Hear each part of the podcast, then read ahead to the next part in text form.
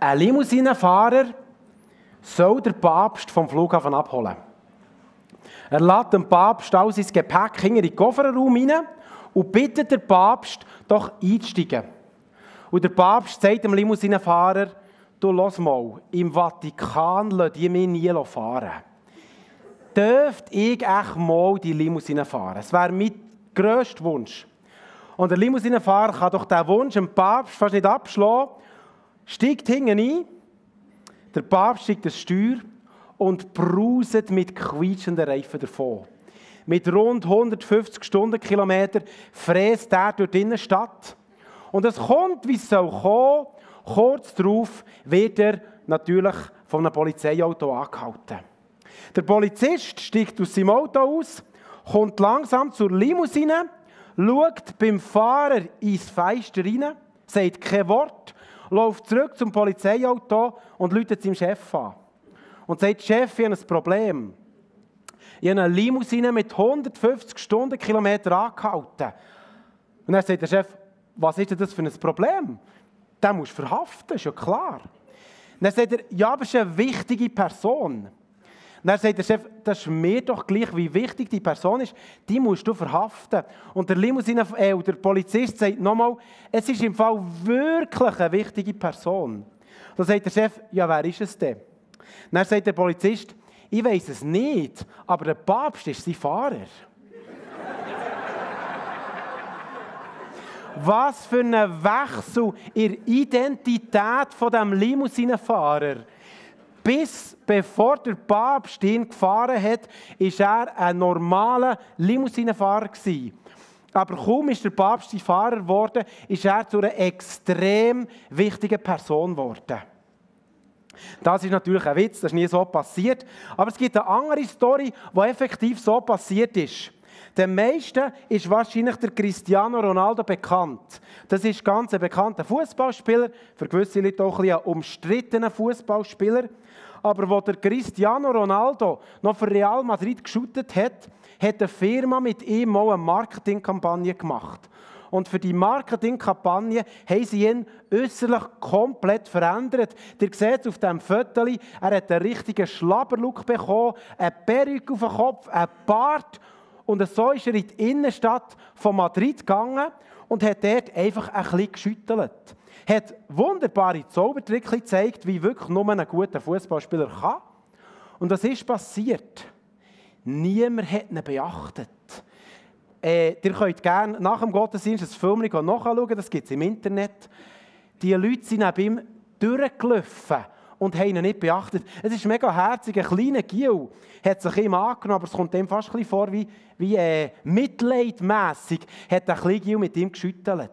Aber niemand, absolut niemand hat ihn beachtet. Und er, nach einem Zeitchen, hat er angefangen, die Perücke und den Bart abzunehmen. Und ihr könnt euch das wahrscheinlich vorstellen, die Leute sind gesäckelt. Die Leute auf diesem Platz sind gesäckelt, haben ihre Nadel gezückt, haben Selfies geschossen. Plötzlich hat jeder etwas mit ihm zu tun haben. Im Schlabberlook war er unwichtig und sobald jeder gemerkt hat, wer er ist, sobald er wieder seine Identität zurückbekommen hat, hat jeder mit ihm ein Foto machen Vielleicht könnt ihr euch schon ein bisschen vorstellen, von was wir heute Morgen reden wollen. Das Thema des heutigen Gottesdienstes ist Identität. Und heute Morgen möchte ich mit euch drei Fragen stellen und hoffentlich auch beantworten. Meine erste Frage ist, erleben wir aktuell eine Identitätskrise? Meine zweite Frage ist, wer bin ich? Und meine dritte Frage ist, was bin ich? Erleben wir aktuell eine Identitätskrise?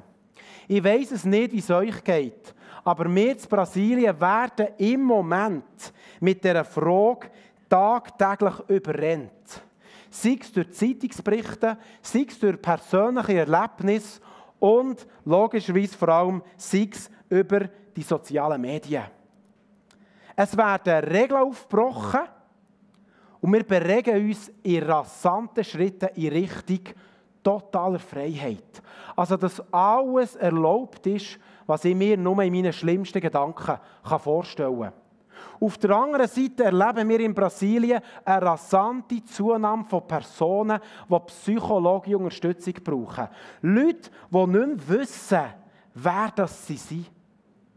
Stimmt es denn, dass wir aktuell ihre Identitätskrise leben?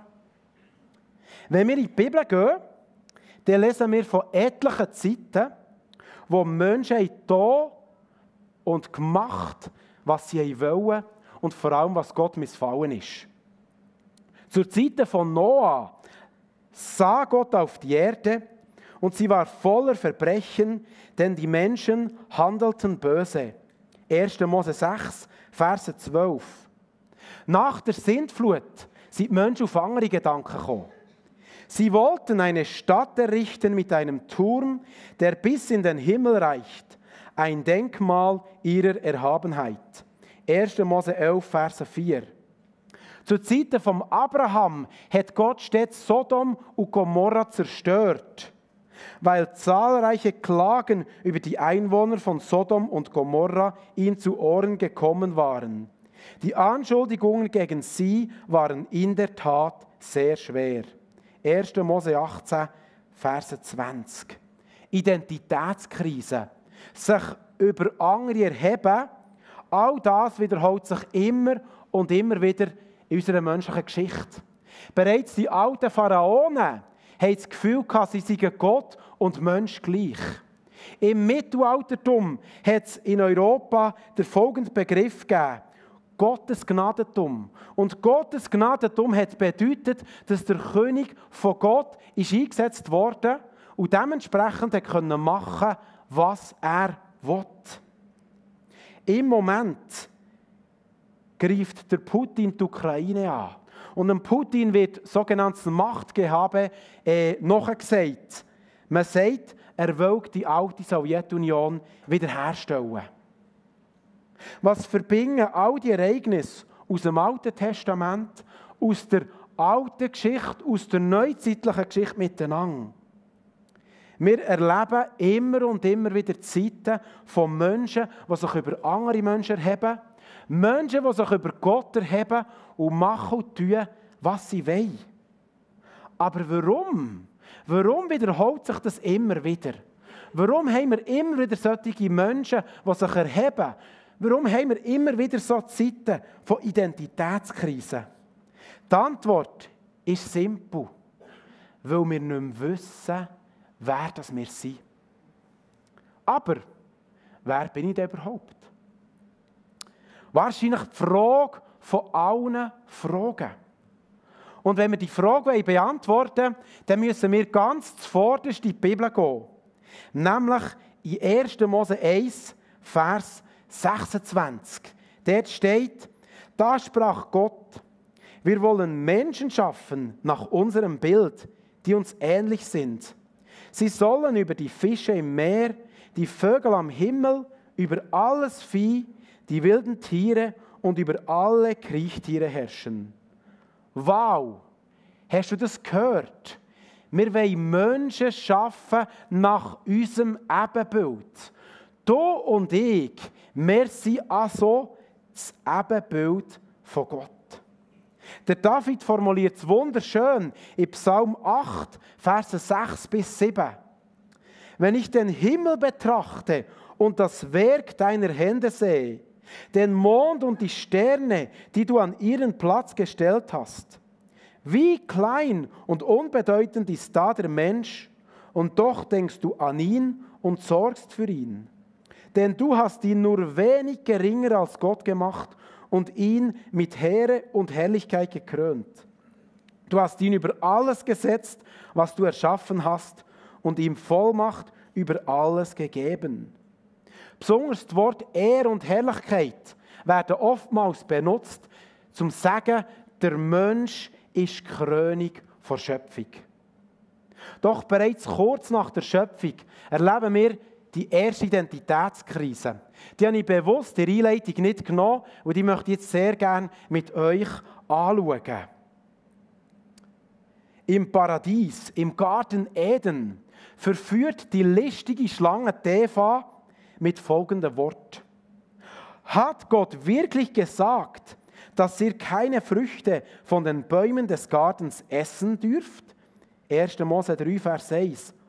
Und auf die Antwort von Eva sagt Schlange, wenn ihr von diesen Früchten esst, welche euch Gott verboten hat zu essen, werdet ihr sein wie Gott und das Gute vom Bösen unterscheiden können.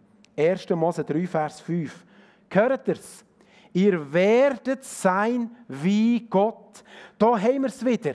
Da haben wir es wieder, wie die Pharaonen oder zum Teil eben auch Könige im Mittelalter wollen sein, wie Gott, hat das die Schlange Eva angeboten.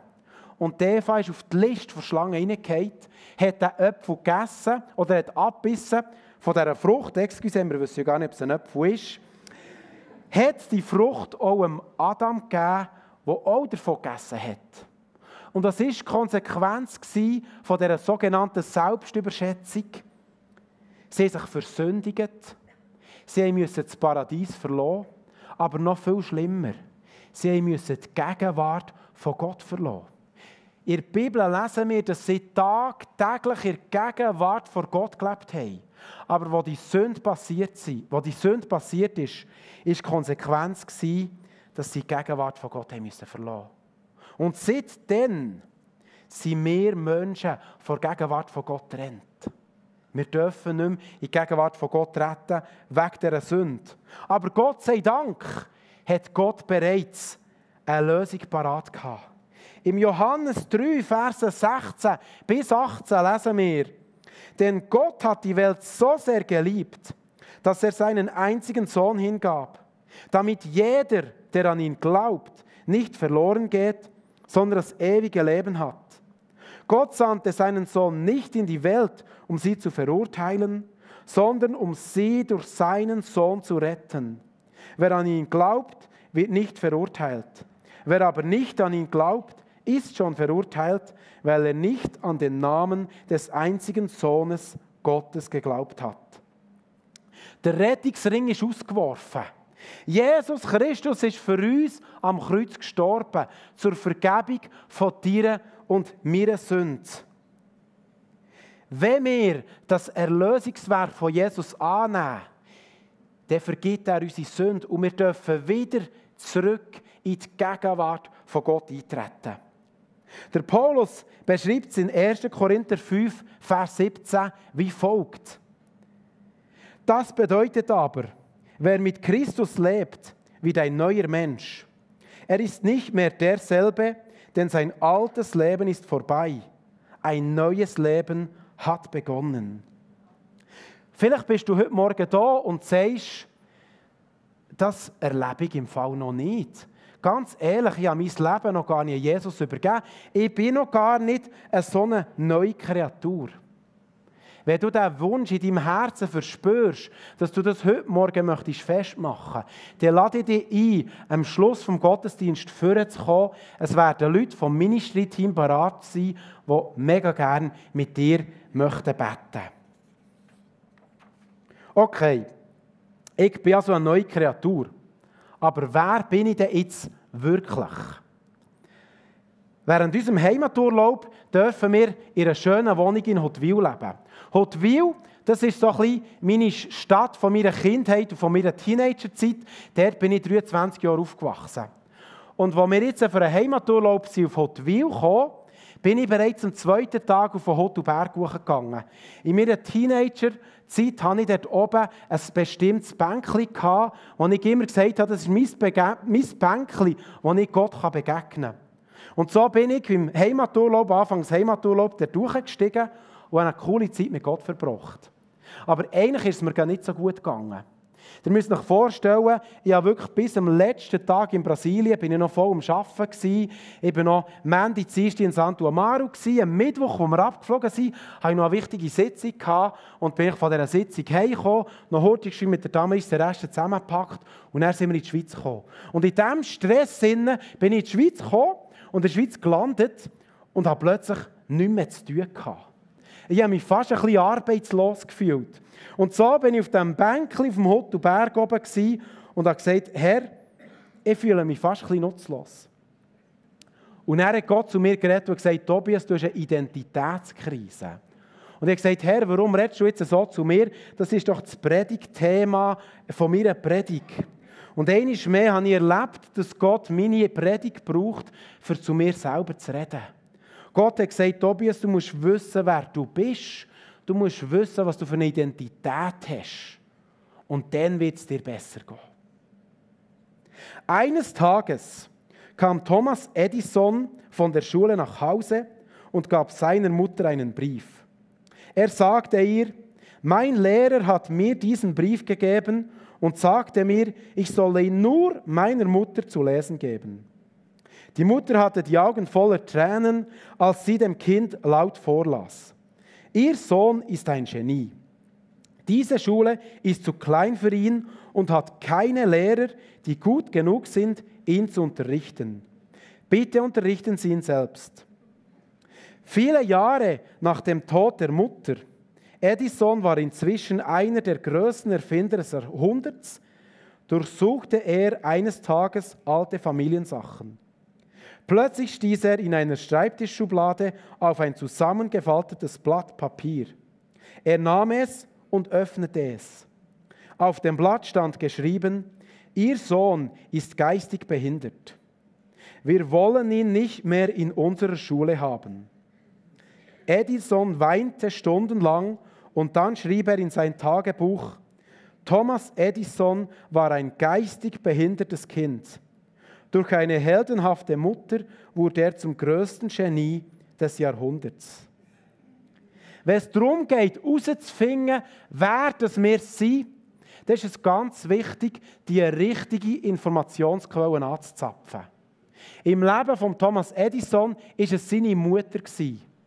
In unserem Leben gibt es Tausende von Büchern, Selbstfindungskurs, irgendwelche Gruppentherapien. Aber ich garantiere euch, all das wird eure Identität nur erahnen oder schätzen. Wer deine Identität wirklich kennt, ist die Schöpfer. Und heute Morgen möchten wir gerne anschauen, was denn unser Schöpfer über uns sagt. Als ich die Predigt vorbereitet habe, hatte ich wahnsinnig geistliche Kämpfe. Gehabt. Ich durfte schon ein paar Predigten vorbereiten und halten, aber ich kann euch garantieren, ich habe noch nie so viele Herausforderungen gehabt wie zu dieser Predigt. Und ich habe zu Gott gesagt, ich habe gesagt, Herr, warum? Die Predigt das ist doch eher Basics, das ist doch eher Fundament bauen. Warum erlebe ich so viel Angriff in der Vorbereitung dieser Predigt? Und Gott hat gesagt, genau darum weil die Predigt so fundamental ist, weil das Thema Identität so wichtig ist, ist der Find drauf und dran, die zu stören an dieser Predigt. Weil wenn wir wissen, wer wir sind, dann wird sich alles verändern. Und darum möchte ich dich einladen, wenn ich jetzt heute Morgen Wahrheiten ausspreche, was in der Bibel über dein Leben steht, dann denk nicht, hm, das weiß ich schon, das habe ich schon manchmal gehört. Ich lade dich ein, mach dein Herz weit auf und empfang, was Gott heute Morgen in dein Leben hinein möchte reden. Ich bin ein Kind Gottes. All denen aber, die ihn aufnahmen und an seinen Namen glaubten, gab er das Recht, Gottes Kinder zu werden. Johannes 1, Vers 12. Ich bin erwählt, heilig und geliebt. Da Gott euch erwählt hat, zu seinen Heiligen und Geliebten zu gehören, seid voll Mitleid und Erbarmen, Freundlichkeit, Demut, Sanftheit und Geduld. Kolosser 3, Verse 12. Ich bin ein Freund Gottes. Ich nenne euch nicht mehr Diener, weil ein Herr seine Diener nicht ins Vertrauen zieht.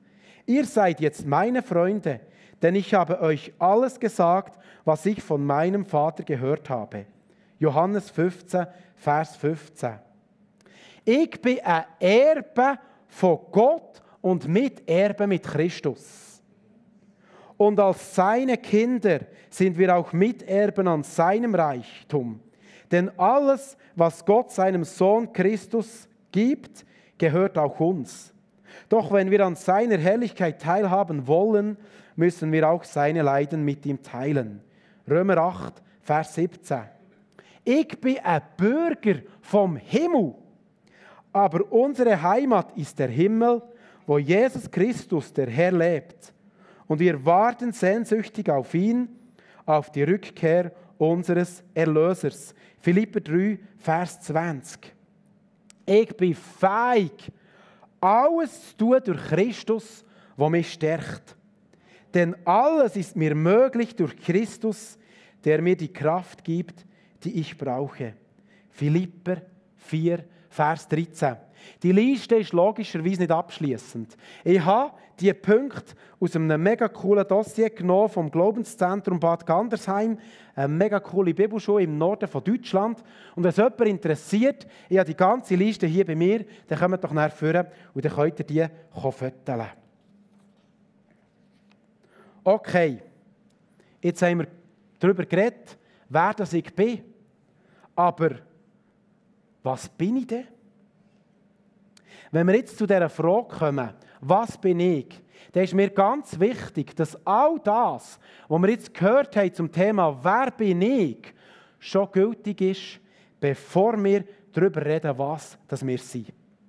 Weil Gott so gnädig ist, hat er euch durch den Glauben gerettet. Und das ist nicht euer eigener Verdienst, es ist ein Geschenk Gottes. Johannes 4, Vers 10. Und doch hat uns Jesus noch einen letzten Auftrag gegeben, bevor er zurück in den Himmel ist gegangen. Die meisten von euch kennen die Bibelverse sicher sehr gut. Matthäus 28, Verse 18 bis 19. Mir ist alle Macht im Himmel und auf der Erde gegeben. Darum geht zu allen Völkern und macht sie zu Jüngern. Tauft sie im Namen des Vaters und des Sohnes und des Heiligen Geistes und lehrt sie, alle Gebote zu halten, die ich euch gegeben habe. Und ich versichere euch, ich bin immer bei euch bis ans Ende der Zeit. Der Auftrag ist klar. Ja, bewusst probiert der Auftrag in drei Unterpunkte zu teilen, wo ich das heute Morgen gerne mit euch anschauen möchte. Mein erster Unterpunkt ist, geht zu allen Völkern. Oder in anderen Übersetzungen steht, in alle Nationen. Viele Christen nehmen diesen Auftrag als sogenannten Missionsauftrag wahr und denken, der ist nur für sogenannte berufene Missionare äh, gültig. Missionare, die ihr Land verlassen und eben in ein anderes Land zu anderen Völkern, zu anderen Nationen gehen. Aber wenn wir die Geschichte der Jünger betrachten, dann sehen wir, dass mindestens zwei Jünger Jerusalem gar nie verloren haben oder zumindest in Jerusalem gestorben sind. Und der Petrus, der Gründer der ersten Urgemeinde, ist auch noch längere Zeit in Jerusalem geblieben, bevor er selber auch noch in die Mission ist gegangen. Damaris und ich, wir sagen immer wieder, dass wir alles Missionare sind. Der einzige Unterschied zwischen euch und uns ist, ihr seid sogenannte Inlandmissionare und wir sind sogenannte Auslandmissionare. Aber wir glauben, dass der Auftrag für alle der gleiche ist. Geht zu allen Völkern, geht in alle Nationen bedeutet, Gang zu deiner Familie, die vielleicht noch nicht an Gott glaubt. Gang zu deinen Verwandten, die Gott vielleicht nicht mal kennen. Gang zu deinen Arbeitskollegen. Gang zu deinen Schulkollegen. Es gibt Menschen in deinem Leben, wo du besser erreichst als jeder andere Mensch. Und die brauchen keinen Missionar, die brauchen dich. Mit zwei Punkten ist, lehren sie, äh, Entschuldigung, mit zwei Punkten ist, machen sie zu Jünger und taufen sie im Namen vom Vater, vom Sohn und vom Heiligen Geist. Machen sie zu Jünger bedeutet für mich, geht zu ihnen und erzählt ihnen von Jesus. Erzählt ihnen von Jesus bedeutet, lebt und sagt es. Lebt bedeutet, lebt so, wie Jesus möchte, dass ihr lebt. Und ich glaube, dass unser Leben das beste Zeugnis ist für das Evangelium. Wenn wir das Evangelium leben und er zum, zum richtigen Zeitpunkt auch noch darüber reden, dann werden wir Leute für Jesus gewinnen. Taufen im Namen vom Vater, vom Sohn und vom Heiligen Geist ist für mich das äußerliche Zeichen von einer inneren Entscheidung, mit Jesus vorwärts zu gehen. Und der dritte Punkt vom Auftrag ist, lehren sie, alle Gebote zu halten. Lehren sie, alle Gebote zu halten, bedeutet für mich, begleitet sie, seid mit unterwegs. Ich bin tiefst davon überzeugt, dass jede Person, die ihr Leben Jesus übergibt, braucht dringend ein bis zwei Christen an ihrer Seite, die eben zeigen, was es bedeutet, mit Jesus zu leben, mit Jesus unterwegs zu sein. Also so ein richtiger Jüngerschaftsprozess. Der Auftrag ist klar aufgezeigt und auch verständlich. Aber warum nehmen immer noch so viele Christen diesen Auftrag nicht wahr? Warum haben immer noch so viele Christen das Gefühl, dass dieser Auftrag nur für berufene Menschen ist? Ich glaube, der Grund ist, weil wir zu tiefst in unserem Herz immer noch nicht wissen, wer das wir sind. Ich glaube, wenn wir wissen, wer das wir sind, wenn wir unsere Identität in Jesus ergründet haben, dann kann man uns fast nicht mehr zurückhalten. Dann geht es fast nicht mehr anders, als dass wir rausgehen in die Welt und ihnen von Jesus erzählen. Der Eindruck, der heute Morgen ist, auf Englisch kam, unterstützt das extrem gut. Gott hat so viel parat für euch. Und Gott möchte jeden von uns Einzelnen brauchen. Das Einzige, was wir brauchen, ist, wir müssen wissen, wer wir sind. Und wir müssen wissen, dass der Auftrag jedem Einzelnen von uns gilt. Ich komme zum Schluss und bitte die Band bereits auf die Bühne zu kommen. Heute Morgen haben wir uns als erstes gefragt, ob wir in einer Zeit von einer Identitätskrise leben. Wir haben gesehen, dass die Identitätskrise nicht etwas Neues ist, sondern ehrlicherweise seit 5000 Jahren existiert. Nämlich dann, wo die Eva einer listigen Schlange geglaubt hat, die gesagt hat, hat Gott wirklich gesagt? Von dem her können wir die Frage mit Ja beantworten. Ja, wir leben seit 5000 Jahren in Zeiten von Identitätskrisen. Dann haben wir uns mit dem Thema befasst, wer bin ich? Wir erfahren, dass die Sünde, die durch Adam und Eva in die Welt ist uns vor der Gegenwart von Gott trennt hat. Aber dank Jesus, der am Kreuz gestorben ist, haben wir die Identität zurückbekommen und dürfen Königskind sein und in der Gegenwart von Gott leben. Wir haben heute erfahren, dass wir Kinder Gottes sind. Erwählt, heilig und geliebt. Ein Freund von Gott, ein Erbe von Gott und Miterbe mit Christus. Bürger vom Himmel. Und wir sind fähig, alles zu tun durch Christus, der uns stärkt. Wenn du heute Morgen da bist und sagst, das klingt schön und gut, aber irgendwie spüre ich das nicht. Irgendwie ist das in meinem Herz nicht verankert.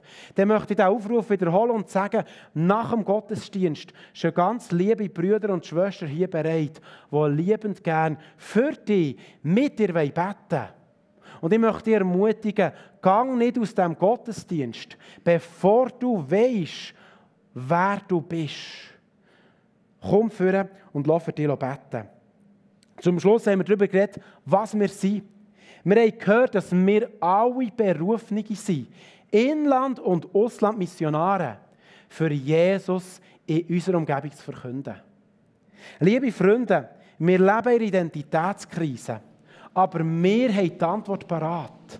Jesus Christus ist die Antwort auf jede Identitätskrise. Und ich möchte euch ermutigen, lassen wir das erwählt nicht verschweigen.